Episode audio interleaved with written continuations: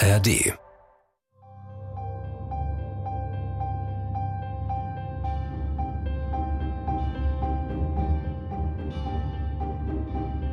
Die Gemeinde Georgensgmünd, der Name klingt in etwa so gemütlich, wie es da auch aussieht. Fachwerkhäuschen in den sanften Hügeln des fränkischen Seenlandes, Hopfenfelder, ein Kirchturm und ein paar tausend Einwohner. Das war's dann auch schon. An diesem 19. Oktober 2016 um 6 Uhr morgens ist es noch stockfinster, als Sirenen das Örtchen aus dem Schlaf reißen. Die Polizeiwagen kommen vor einem Eckhaus zum Stehen. Blaulicht flackert auf den leicht angegrauten Putz, auf die gepflasterte Terrasse mit dem Fahnenmast und das schwarze Wappen auf weißem Grund. Es ist die Staatsflagge von Wolfgang P. Kampfsporttrainer, Jäger und Sportschütze. Seine Waffenlizenz wurde ihm bereits entzogen. Zweimal schon wollte er seine Waffen nicht kontrollieren lassen. Und es sind viele Waffen. 30 mindestens. Heute wollen sie sie ihm abnehmen. Die Beamten, ein Spezialeinsatzkommando mit Helmen und schusssicheren Westen, stürmen das Haus. Als sie sich seiner Wohnungstür nähern, feuert er. Immer wieder drückt Wolfgang P. ab und schießt durch die geschlossene Tür auf alle, die sich ihr nähern. Elfmal wird er seine Pistole abfeuern. Einem Polizisten schießt er glatt durch den Unterarm. Einen weiteren trifft er dreimal. Eine der Kugeln bohrt sich durch die Weste in den Brustkorb, zerfetzt die Lunge. Der junge Mann wird einen Tag später im Krankenhaus sterben. Dann hört Wolfgang P. plötzlich auf zu schießen und stellt sich.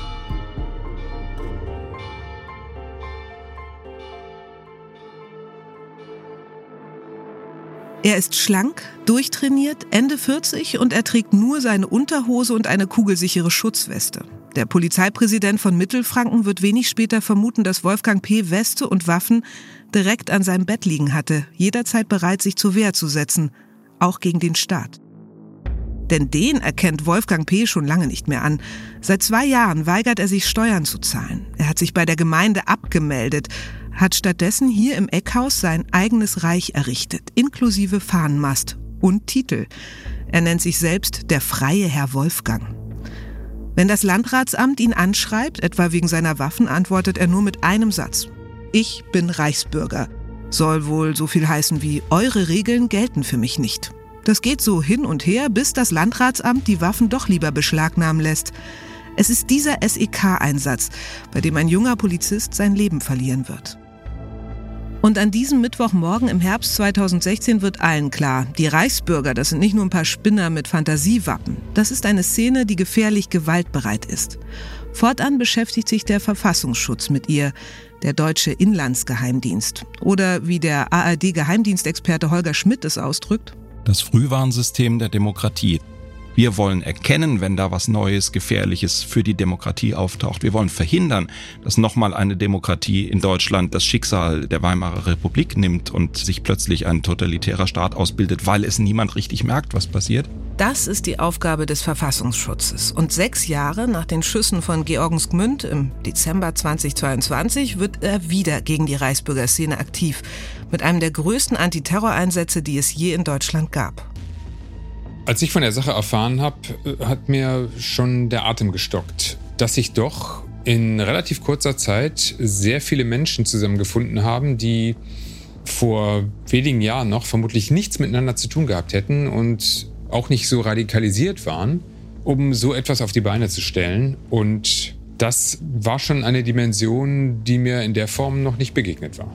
Militante Reichsbürger verbindet der Hass auf die Demokratie auf unseren Staat und auf Menschen, die für unser Gemeinwesen eintreten. Sie glauben an das Deutsche Reich, wollen auch eigentlich das Deutsche Reich wieder etablieren. Und entsprechend haben diese Menschen dann angefangen, eben einen neuen Plan für Deutschland zu machen. Und auf der einen Seite sollte eben ein militärischer Arm stehen und auf der anderen Seite dann eben eine Art Regierung, nicht nur ein Staatsoberhaupt, äh, sondern auch richtig Minister.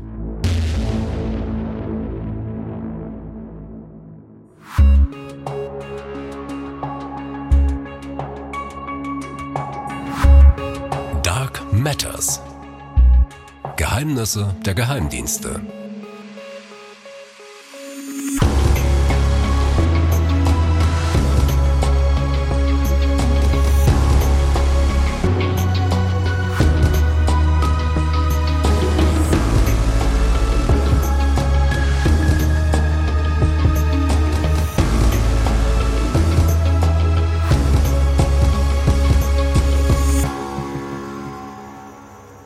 Ich bin Eva Maria Lemke und ihr hört Dark Matters, Geheimnisse der Geheimdienste.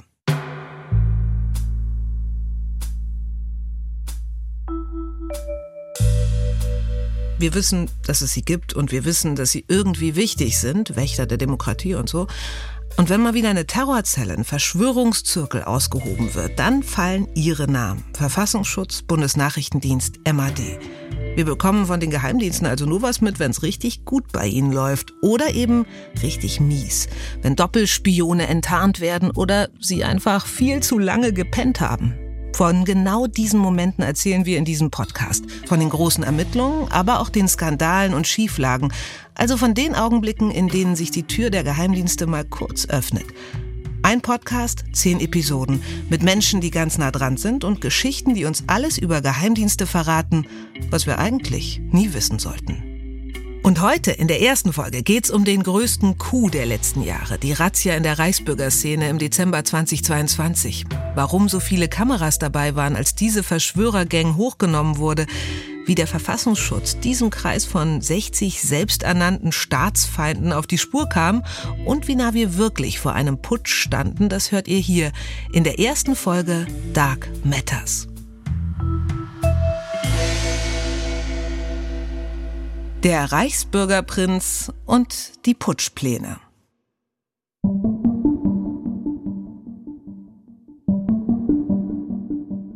Anfang Dezember 2022 wurden in den frühen Morgenstunden Menschen vor laufenden Kameras abgeführt, die einen Putsch geplant haben sollen.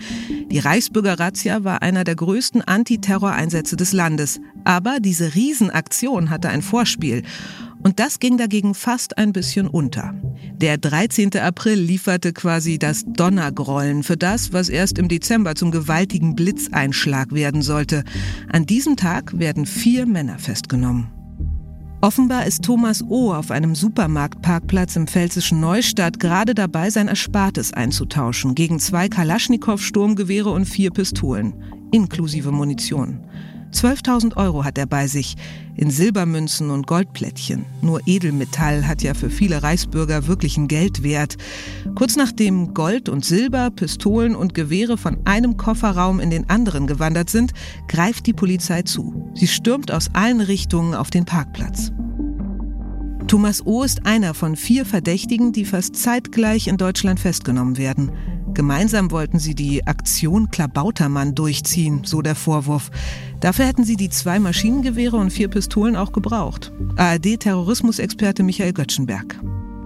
Die sind vielleicht dem einen oder anderen noch in Erinnerung, weil die auf diese absurde Idee gekommen waren, den Bundesgesundheitsminister Karl Lauterbach zu entführen die Lauterbach-Entführung.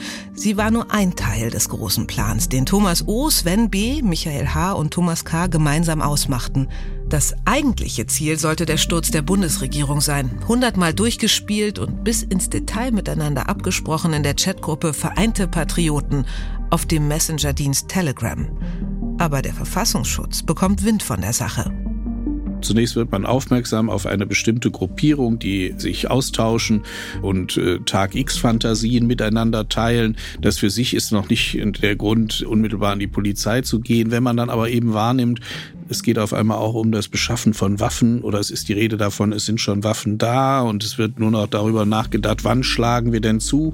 Dann, wenn es bedrohlich wird, dann teilen wir das mit äh, Staatsanwaltschaften und Polizei und, und äh, besprechen dann das weitere gemeinsame Vorgehen. Erklärt Verfassungsschutzpräsident Thomas Haldenwang in einem Interview, das er exklusiv für diesen Podcast gegeben hat. Und äh, wir haben dafür allerdings auch ein gut funktionierendes Instrumentarium. Das ist das gemeinsame Terrorismusabwehrzentrum oder gemeinsame Extremismus-Terrorismusabwehrzentrum in Köln.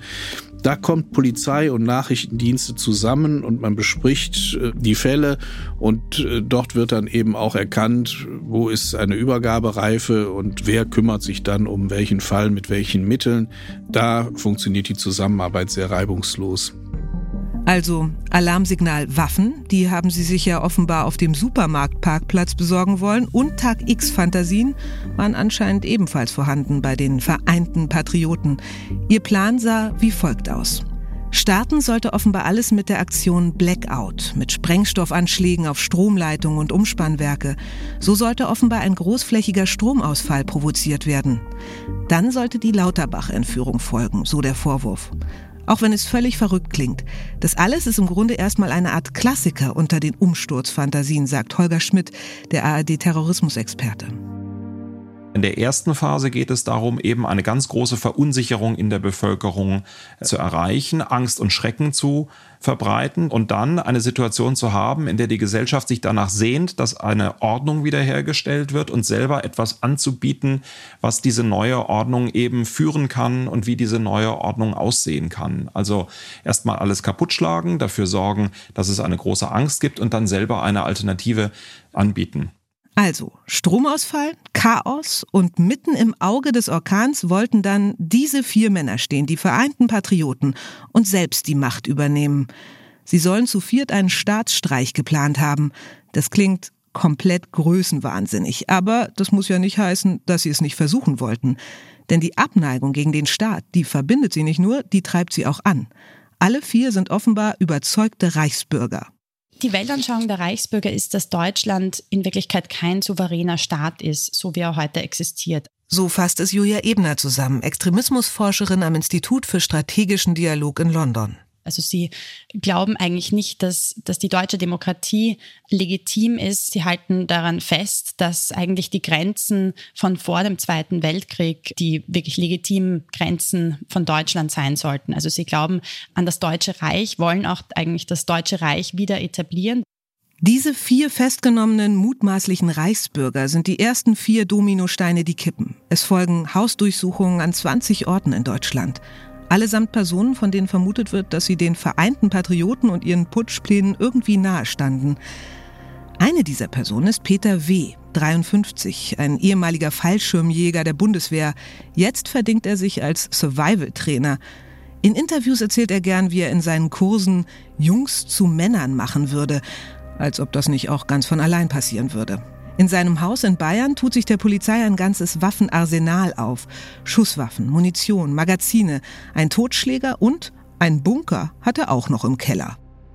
Der Polizei ist das nicht geheuer und dieser Survival-Typ, dieser Ex-Soldat und waffennah, wird sie zu einer noch viel größeren Terrorvereinigung führen. Unfreiwillig, unwissentlich. Denn ab diesem Hausbesuch wird er vom Inlandsgeheimdienst überwacht. Der Verfassungsschutz heftet sich an seine Fersen. Eigentlich war das äh, ganz klassisch in der Vorgehensweise. Man hatte zunächst eine andere Gruppe im Blick mit Namen Vereinte Patrioten und dann ist man über die Mitglieder dieser Gruppe dann auf die andere Gruppe gestoßen und die hat dann sozusagen den Blick geöffnet dafür, dass es da noch eine viel größere Struktur gibt. Peter W. ist viel unterwegs. Er fährt regelmäßig nach Thüringen zu sogenannten Survival Camps. Ich hatte ja schon gesagt, dass er sich auch als Überlebenstrainer bezeichnet. Hat bei ihm weniger mit Feuermachen und Tautropfen einsammeln zu tun. Er ist Prepper, also einer, der sich akribisch auf einen Tag X vorbereitet. Einen historischen Nullpunkt, den Bürgerkrieg, den Stromausfall, den großen Zusammenbruch eben, der wahlweise entweder eintritt oder sogar von den Preppern provoziert wird. Und hier in Thüringen soll er neben den Camps auch immer wieder einen ganz bestimmten Ort besucht haben. Das Jagdschloss Weidmannsheil in Bad Lobenstein. Es gehört dem 71-jährigen Immobilienunternehmer Heinrich dem 13. Prinz Reuß. Ein bekennender und bekannter Reichsbürger. Auf seinem Anwesen treffen sich regelmäßig rechte Verschwörer, so der Vorwurf der Behörden. Und deren Pläne sollen noch weit darüber hinausgehen, den Bundesgesundheitsminister zu entführen, berichtet ARD-Terrorismusexperte Holger Schmidt. Am Anfang haben die Verfassungsschützer und dann später auch die polizeilichen Ermittler diese, äh, ich, ich sag's mal, Lauterbach-Entführungsgruppe für die gefährlichere gehalten und haben dann aber in der weiteren Betrachtung festgestellt, dass die andere Gruppe eigentlich viel größer und eigentlich viel radikaler und auf eine gewisse Weise viel ernster zu nehmen ist. Der Verfassungsschutz beginnt die Operation Kangal. Nun beobachten mehrere Verfassungsschutzbehörden mehrere Personen in mehreren Bundesländern. Auch die Treffen im Schloss Weidmannsheil gibt auch noch die Möglichkeit, beispielsweise eine Observation von draußen. Ganz einfach erstmal Kennzeichen aufschreiben. Einfach mal gucken, welche Autos kommen denn da, wem gehören denn diese Autos. Observationen, eine andere Möglichkeit, Fotoauswertung, wer ist denn da gewesen. Außerdem gibt's noch die akustische Wohnraumüberwachung, der sogenannte große Lauschangriff. Dabei werden Mikrofone in den Wohnungen und Häusern platziert. Das ist so ziemlich das schärfste und schwierigste Ermittlungsinstrument, was äh, der Polizei zur Verfügung steht, steht unter Richtervorbehalt. Das muss, wenn es jetzt nicht ganz, ganz eilig und um Leben und Tod geht, ein Richter genehmigen. Gibt es in diesem Verfahren wohl auch? Was auffällig ist, die Personen, die sich da bei Prinz Reuß und um ihn herum vernetzen und treffen, die sind ganz unterschiedlich. Im Grunde ist das eine Vereinigung, mit der es der Verfassungsschutz so in Deutschland noch nie zu tun hatte. Bei früheren Gruppen selbst beim nationalsozialistischen Untergrund, das ist von den Biografien, von den Auffassungen alles eigentlich wirklich immer relativ einheitlich. Hier gibt's in der Ideologie sehr große Übereinstimmungen, aber auch nach meinem Eindruck nicht eine vollkommene Übereinstimmung. Es waren aber insgesamt Menschen, die eigentlich sehr stark im Mainstream, in der Mitte der Gesellschaft angesiedelt waren, die also nicht dieses typische traditionelle Reichsbürgerprofil erfüllen, sondern es waren Beamte dabei, es waren Ex-Militäroffiziere dabei, sogar von, von der Eliteeinheit. Da kamen ja noch die absurdesten anderen Gestalten dazu. Eine Wahrsagerin, eine Ärztin, auch gut bürgerlich, die Richterin. Also das war eine bunte Mischung, bei der man sich vor allem fragt, was hat diese Leute eigentlich zusammengebracht? Erster Todesfall durch Coronavirus. Drosten fordert Solidarität mit Älteren. Trump verhängt Einreisestopp. Schulen und Kitas schließen. Fußball macht Pause. Gemeinsam gegen Corona. Bundesregierung beschließt Lockdown. Corona-Demos. Worum geht's hier eigentlich? Ich glaube, was eine große Rolle gespielt hat, war die Corona-Protestbewegung. ARD-Geheimdienstexperte Michael Göttschenberg. Die Corona-Pandemie, die wirkte wie ein gewaltiger Hochofen in den weltanschaulichen Randgebieten der Gesellschaft. Da verschmolzen kritische Stimmen, ewige Skeptiker und echte Extremisten zu einer großen Masse. Während die Grenzwerte, die Abstandsregeln und Maskengebote uns einerseits auf Distanz hielten, auf Mindestabstand 1,50 Meter, hat all das andere erst zusammengeführt oder auch enger zusammengeschweißt. Es ist erst der Beginn einer neuen Protestbewegung aus ganz verschiedenen Richtungen, die sich jetzt regelmäßig zum gemeinsamen Demonstrieren treffen. Und nicht nur das, die sich auch immer heftiger gegenseitig anheizen gegen die da oben, denen man ja all das zu verdanken habe. Julia Ebner, die Extremismusforscherin, glaubt, die Corona-Pandemie und der Umgang der Politikschaffenden damit, das hat bei vielen eine Radikalisierung erst in Gang gesetzt. Also gerade seit Anfang der Pandemie haben wir eine Zunahme an Telegram-Kanälen bemerkt, in denen wirklich steigende Mitgliederzahl zu beobachten sind und wo Mitglieder zunehmend immer mehr antidemokratische und auch Antiminderheitsideologien annehmen. In den Pandemiejahren braut sich richtig was zusammen. Und das ist so kraftvoll, dass es alle bisherigen Kategorien sprengt. Da treffen nicht nur Menschen aufeinander, die sich sonst nie begegnet wären, vielleicht nicht mal virtuell, da verweben sich ganze Weltanschauungen miteinander. So schräg sie auch jede für sich sein mögen. Sie passen an einer Stelle fast immer zusammen.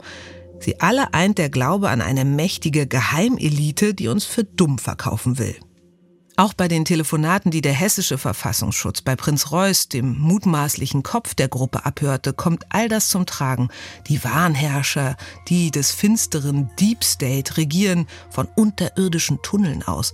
Die Regierenden in Berlin und Brüssel dagegen nur Pappkameraden, die entweder als Schweine oder als Satanisten beschimpft werden das ist dann doch nicht nur politikverdrossen oder demokratiefeindlich oder auch rechtsextrem. Und deswegen ist der Verfassungsschutz auf der Suche nach neuen Kategorien.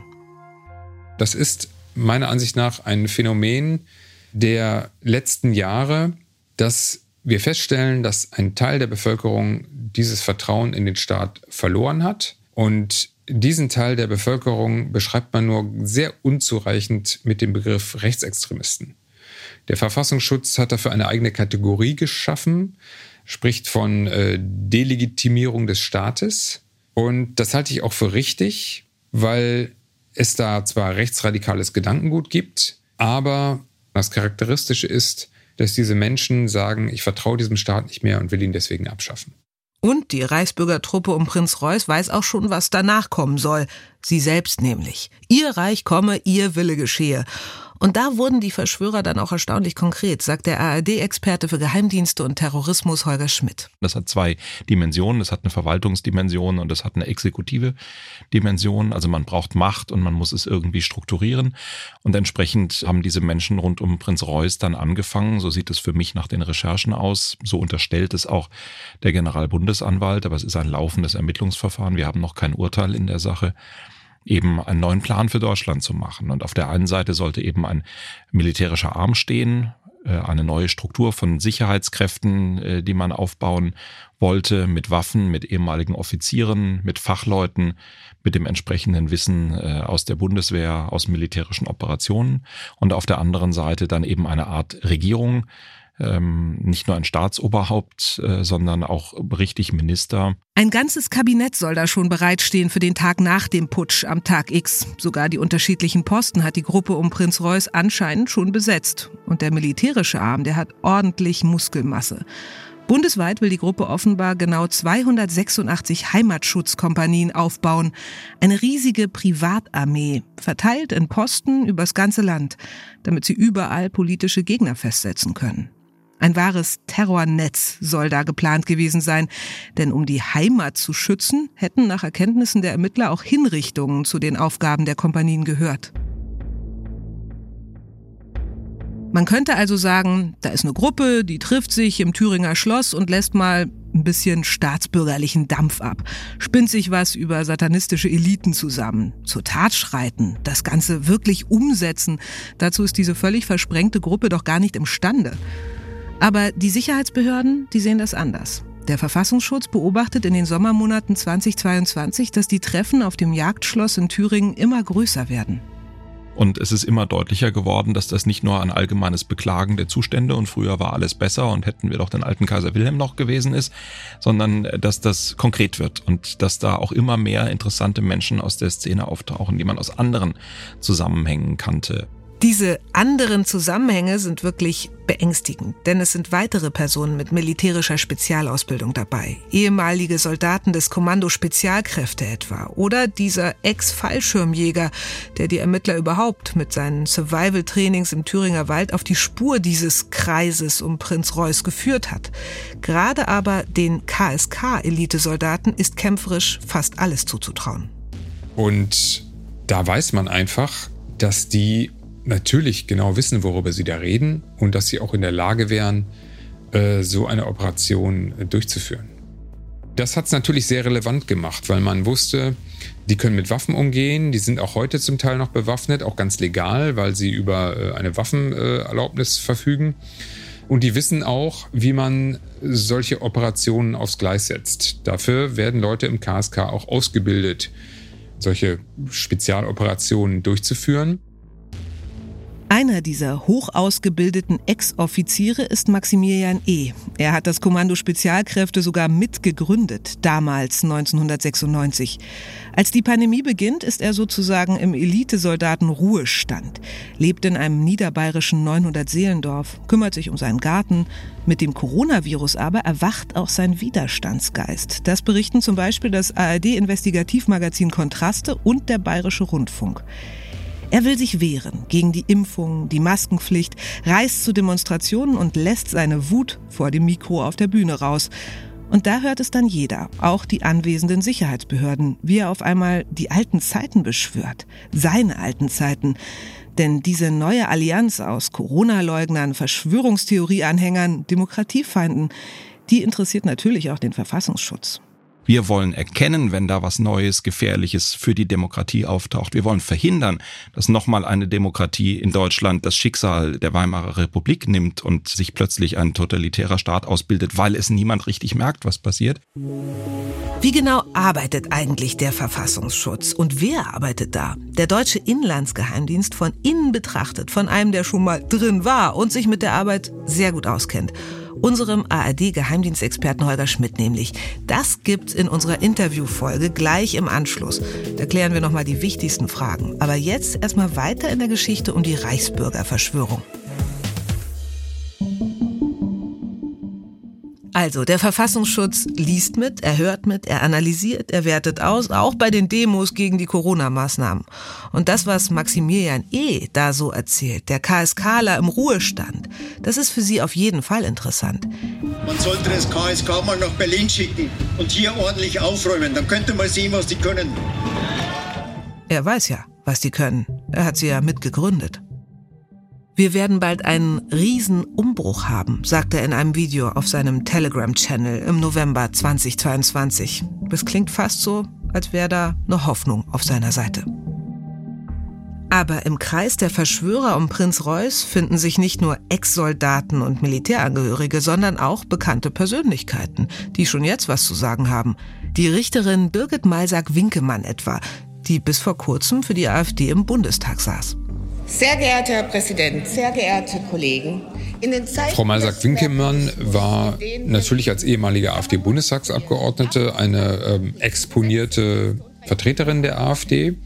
Die AfD hat ja im Übrigen auch bis unmittelbar vorher sich öffentlich dafür eingesetzt, dass sie weiterhin als Richterin tätig sein muss dass es nicht sein könne, dass ihr politisches Engagement und die Position, die sie vertreten hat, äh, am Ende dazu führen, äh, dass sie ihr Richteramt nicht mehr ausführen kann. Das hat die AfD auch äh, äh, erheblich in Erklärungsnot gebracht, äh, als man dann mitbekommen hat, was Frau Malsack-Winkemann äh, denn noch so alles treibt. Die 58-Jährige taucht nun auch in dem Kreis auf, der sich regelmäßig im Thüringer Schloss versammelt. Für die Reichsbürgergruppe wäre sie die ideale neue Justizministerin muss man sich auch mal vorstellen. Eine früher gewählte Abgeordnete des Deutschen Bundestages, die ihren Stuhl in diesem Parlament dafür hatte, Teil der Demokratie zu sein, soll in so einem Konstrukt, das genau diese Demokratie beseitigen will, die Justizministerin werden. Also ja, wirklich eine gruselige Vorstellung. Wie durchmischt die Gruppe tatsächlich war, zeigt auch der Mann, der vermutlich der Redelsführer der Gruppe war. Der, dem das Jagdschloss in Thüringen gehört, ein Angehöriger des Hochadels, Heinrich der 13., Prinz Reuß. Also, wenn wir nochmal bei dem mutmaßlichen Anführer, bei Prinz Reuß bleiben, dann ist das ja eine Persönlichkeit gewesen, die auch in der Öffentlichkeit schon länger dadurch aufgefallen war, dass er sehr seltsame Positionen vertreten hat und dass er immer wieder mit, mit Thesen aufgetreten ist, die in seiner thüringischen Heimat dazu geführt haben, dass es da einen kleinen Eklat rund um einen Empfang eines Bürgermeisters gab. Und wenn man sich damals für Prinz Reuß interessiert hat, hat man schon Videos gefunden, wie er teilweise auch auf der politischen Bühne bei internationalen Organisationen mit wirklich seltsamen Thesen auch zur Staatlichkeit von Deutschland auffällt und da wirklich so Verschwörungszeug schwurbelt. Etwa auf dem World Web Forum in Zürich, einer internationalen Versammlung, bei der er 2019 seine haarsträubende Weltsicht unter die Zuhörerschaft bringt. Ever since Germany surrendered on the, on, the, on the 8th of May, Germany has never been sovereign again. It was made into an administrative structure of the Allies In other words, a commercial structure. Seit seiner Kapitulation am 8. Mai, gemeint ist natürlich das Jahr 1945, sei Deutschland nicht mehr unabhängig gewesen, sagt er hier. Gesprochen wie ein wahrer Reichsbürger. Diese Gruppe also aus Soldaten und Ex-Soldaten, einer Richterin, einer Ärztin und eben diesem Prinzen ohne Land stellt die Ermittler jetzt vor eine riskante Frage. Wann sollen sie zugreifen? Das ist nicht immer eindeutig, sagt Holger Schmidt. Also da gibt es immer wieder dann wirklich auch juristische Diskussionen und Interpretationen über Ermittlungsergebnisse. Ist das konkret? Ist das unmittelbar? Ist das so, dass wir was tun müssen? Ist es Laberei? Was ist vielleicht nur ein Wunschdenken? Wie strafbar ist das alles schon? Und man will sich auch nicht blamieren, indem man irgendwie, ich sag mal, sag mal, albernes Partygespräch so überinterpretiert hat, dass man plötzlich eine Terrororganisation draus kalkuliert. Im Herbst 2022 haben die Verfassungsschützer, Polizei und BKA längst genügend Beweise für die mutmaßlichen Umsturzpläne angesammelt. Aber die Frage nach dem richtigen Zeitpunkt, die bleibt. Vielleicht werden die Pläne ja noch konkreter, wenn sie weiter observieren. Andererseits, wenn sie zu lange warten, weiter zusehen, wie die Gruppe immer größer wird, dann wächst sie ihnen vielleicht irgendwann über die Köpfe. Schon jetzt ist der Einsatz ein Riesenunterfangen. Sie müssen an über 100 Orten gleichzeitig zuschlagen, damit keiner aus der Gruppe die anderen warnen kann. So ein Zugriff muss ja auch organisiert werden. Ganz viele Orte, hohe Zahl von Beschuldigten, äh, die mit Spezialkräften festgenommen werden müssen. Das war tatsächlich logistisch eine enorme Herausforderung und dann hatte man es eben zu einem erheblichen Teil mit Leuten zu tun, die über eine militärische Ausbildung verfügten, von denen man wusste, dass die Waffen haben und befürchten musste, dass die möglicherweise ohnehin damit rechnen, über kurz oder lang äh, Besuch zu bekommen von der Polizei, die möglicherweise auch bereit waren, auf Polizeibeamte zu schießen und die auch wissen, wie man Haus und Hof sichert. Wir erinnern uns noch mal kurz zurück an den Anfang dieser Folge, an den Mann in Georgensgmünd, der auch überraschend Besuch von der Polizei bekam und einen Beamten tötete. Das hat sicher auch keiner derjenigen vergessen, die jetzt zu diesem Einsatz ausrücken sollen. Sie stammen von der GSG 9, der Spezialeinheit der Bundespolizei. Dazu kommen Spezialkräfte der Länder und das mobile Einsatzkommando des Bundeskriminalamts. Alle wissen, wenn sie als staatliche Ordnungshüter anrücken, dann steht gleichzeitig das Feindbild der Reichsbürger schlechthin vor der Tür. Verfassungsschutzpräsident Thomas Haldenwang. Man hatte über viele Jahre die Reichsbürger doch eher unterschätzt und belächelt und als so ein bisschen skurrile Personen angesehen, die auch äh, skurrilen Ideen nacheiferten.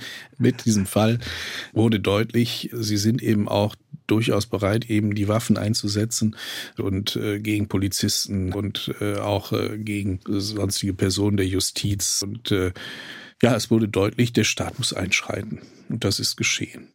Die Einsatzkräfte wissen also, wie gefährlich die werden können, gegen die sie da ausrücken.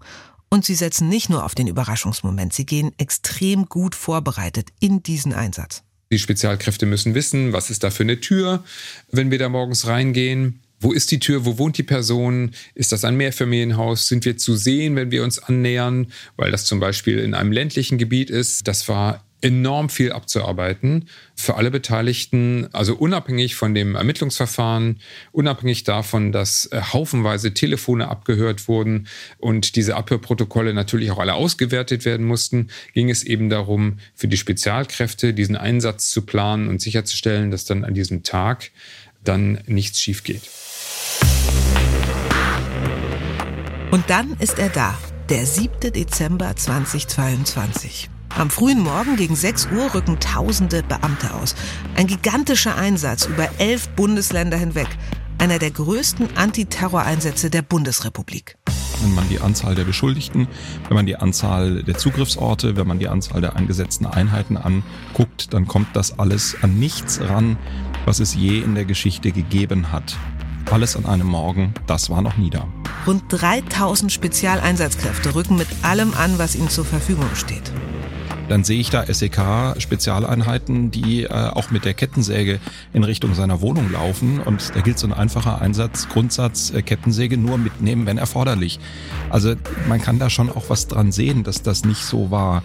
Man tippt freundlich auf die Schulter und sagt, kommen Sie mal bitte unauffällig mit, sondern das war ein Einsatz, der war heikel.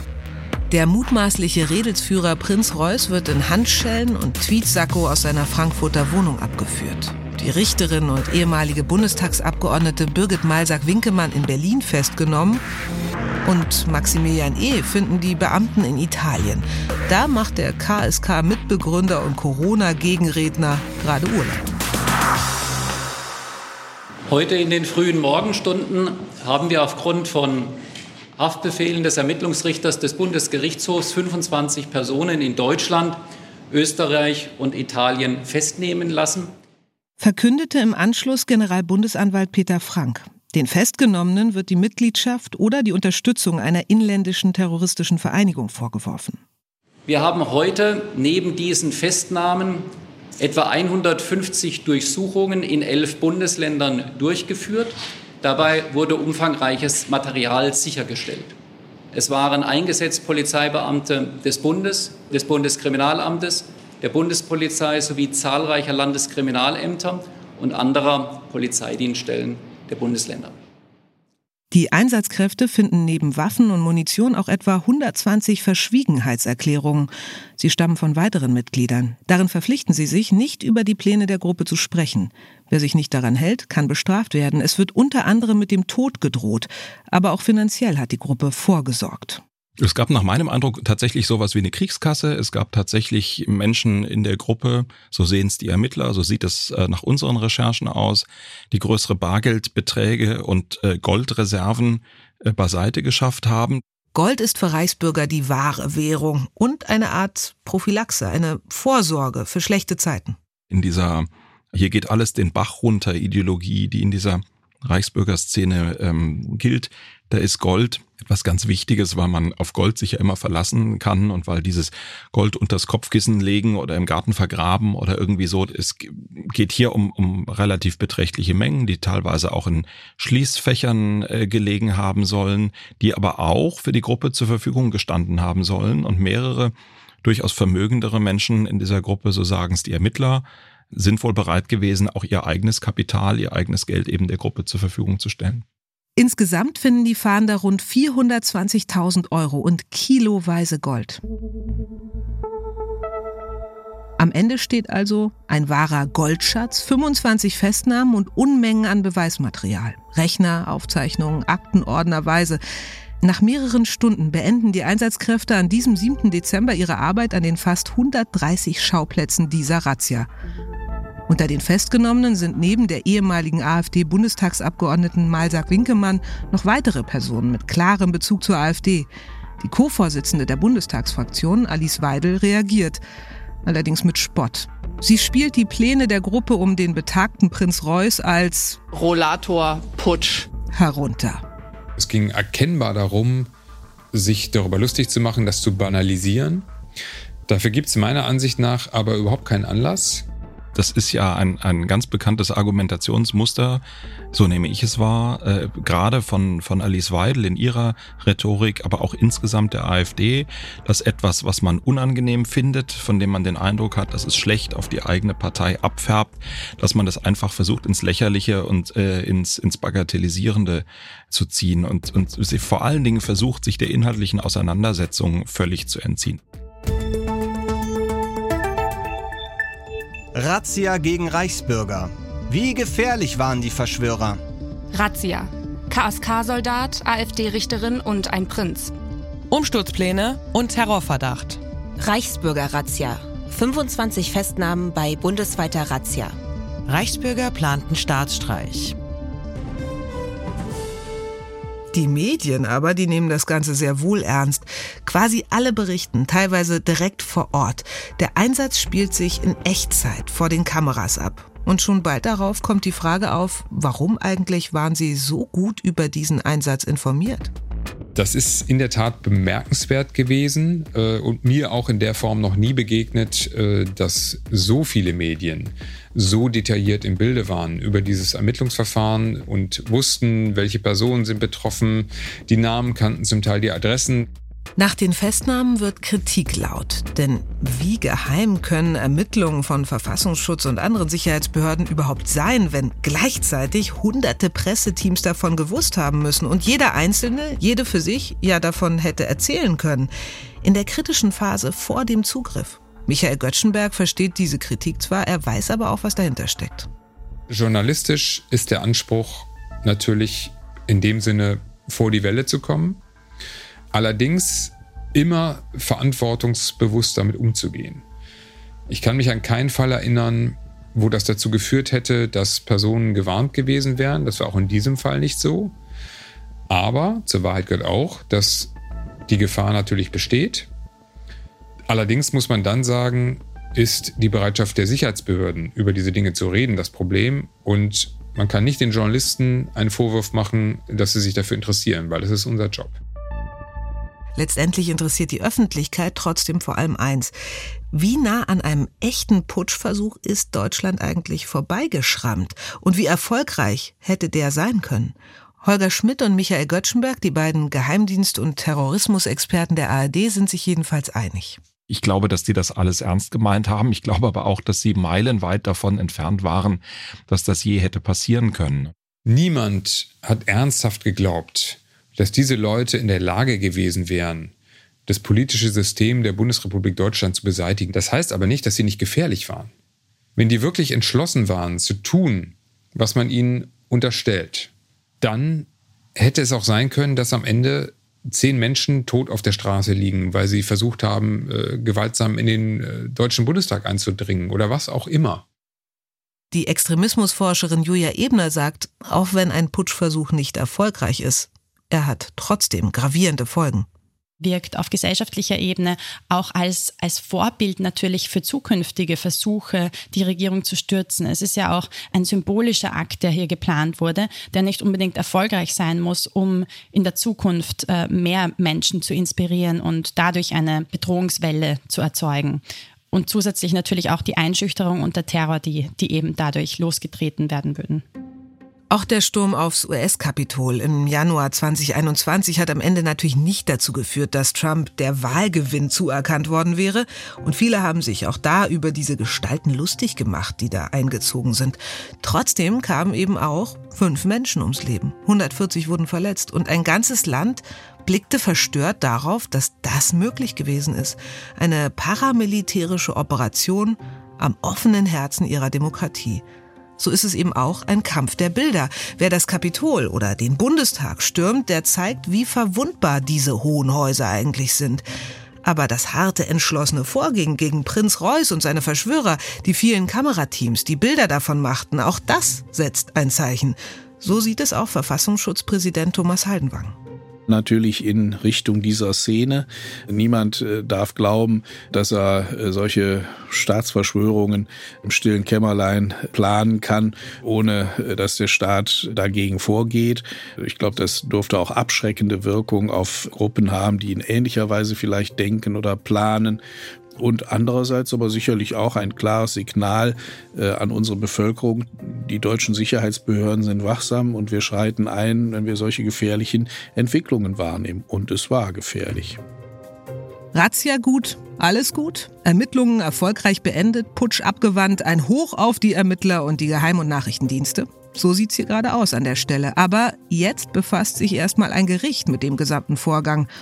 Und da ist ja noch was. Viele derjenigen, die da festgenommen wurden, die stammen selbst aus Bundeswehr- und Polizeikreisen.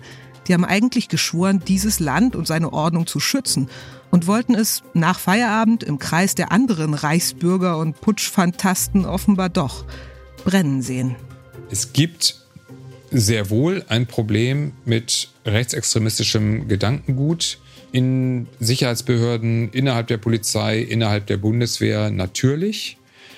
Und ich kann auch verstehen, dass sich einige schwer tun mit dem Begriff Einzelfälle, weil die Summe der Einzelfälle in den vergangenen Jahren dann doch auch ein bedrückendes Gefühl auslöst. Verfassungsschutzpräsident Thomas Heidenwang musste sich jedenfalls im Anschluss an die Ermittlungen einige sehr unangenehme Fragen gefallen lassen. Seit einigen Jahren versuchen wir eben dieses Phänomen auch mal systematisch zu erfassen. Lange Zeit wurde von Einzelfällen gesprochen. Dann muss man aber schon sagen, das war auch meine Wahrnehmung, die in Anführungszeichen Einzelfälle häuften sich sehr. Das können gerade Sicherheitsbehörden, die nun das absolute Vertrauen auch der Öffentlichkeit genießen müssen, können das nicht hinnehmen. Also, wo stehen wir? Die Verfahren gegen die Beschuldigten laufen.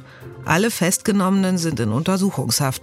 Und jetzt geht es darum zu beweisen, was ihnen unterstellt wird. Ob das der Bundesanwaltschaft gelingt, muss man abwarten. Darüber hinaus gilt weiterhin die Unschuldsvermutung. Auch das gehört zur Geschichte dazu. Meine Befürchtung ist, dass es aber nicht die letzte Gruppe dieser Art gewesen ist, dass wir es auch in Zukunft weiterhin mit Gruppen äh, dieser Art zu tun haben werden, auf unterschiedlichem Niveau. Denn am Ende muss man sagen, dass es doch ein nicht ganz kleiner Teil der Bevölkerung ist, der das Vertrauen in die staatlichen Institutionen verloren hat. Und das ist nun mal der Nährboden, auf dem diese Radikalisierungen möglich sind. Und wenn man sich anguckt, wie viele das sind, dann muss man befürchten, dass wir auch in Zukunft mit Fällen dieser Art zu tun haben werden. Wie viele das genau sind, das hat uns Verfassungsschutzpräsident Thomas Haldenwang im Interview nochmal gesagt. Und die aktuellen Zahlen, die ihm vorliegen, die sind erschreckend hoch. Ja, wir haben da eine sehr dynamische Entwicklung in den vergangenen Jahren erleben müssen. Die Anzahl der äh, von uns der Szene zugerechneten Personen wird von Jahr zu Jahr größer. Und ganz aktuell gehen wir inzwischen von einer Personenzahl von 23.000 äh, Menschen aus, die wir als Reichsbürger oder Selbstverwalter bezeichnen. Das muss man sich mal vorstellen. Eine ganze Kleinstadt, bevölkert mit Menschen, die man entweder als Skeptiker oder sogar als Feinde der Demokratie bezeichnen kann. Von denen also nicht wenige das System, in dem wir leben, lieber heute als morgen stürzen wollen. Den Gedanken, den lasse ich jetzt einfach mal so stehen. Hier, am Ende. Moment, eine Empfehlung gebe ich euch noch mit. Ich hatte sie ja schon erwähnt, die Interviewfolge zum Verfassungsschutz im Gespräch mit Holger Schmidt. Wie arbeiten die eigentlich? Und ist das eher so ein Beamtenstadel oder darf es doch ein bisschen aufregender sein beim Inlandsgeheimdienst? Klären wir alles gleich im Anschluss. Und neue Geheimnisse der Geheimdienste gibt's nächsten Mittwoch hier bei Dark Matters. Ihr wollt noch mehr von Holger Schmidt hören? Dann empfehlen wir seinen True Crime Podcast Sprechen wir über Mord von SWR 2. Hier geht's zusammen mit dem ehemaligen Bundesrichter Thomas Fischer um wahre Verbrechen. Sie sind grausam, sie sind auch mal verstörend, aber sie werden nie bluttriefend inszeniert, sondern juristisch seziert. Zu jedem Fall gibt's Originaltöne, Hintergründe und auch persönliche Einschätzungen. Was steckt hinter der Tat? Wie sind die Richter zu ihren Urteilen gekommen? Und was sagt unser Umgang mit Taten und Tätern über uns als Gesellschaft aus? Sprechen wir über Mord gibt es jeden zweiten Montag in der ARD Audiothek, auf allen gängigen Podcast-Plattformen und auf swr2.de. Dark Matters Geheimnisse der Geheimdienste ist ein Podcast von SWR3 und RBB24 Inforadio. Produziert von Bose Park Productions. Danke an alle Beteiligten, deren Namen wir nennen und deren Namen wir nicht nennen können. Moderation Eva Maria Lemke. ARD Geheimdienstexperten Michael Göttschenberg und Holger Schmidt. Recherche und Redaktion Ilona Toller, Kilian Pfeffer, Julia Ilan, Lena Mempel, Martin Schneider, Janik Lehn. Skript Ilona Toller, Kilian Pfeffer, Lena Mempel, Eva Maria Lemke. Musik und Komposition Nasu Hishri. Schnitt und Post-Production Fabio Lautenschläger, Alexander von Bargen. Projektkoordination Marc Krüger und Jo Bischofberger. Projektleitung Miki Sitsch. ProduzentInnen Sue Hulder, Chris Guse, Marc Bürkle.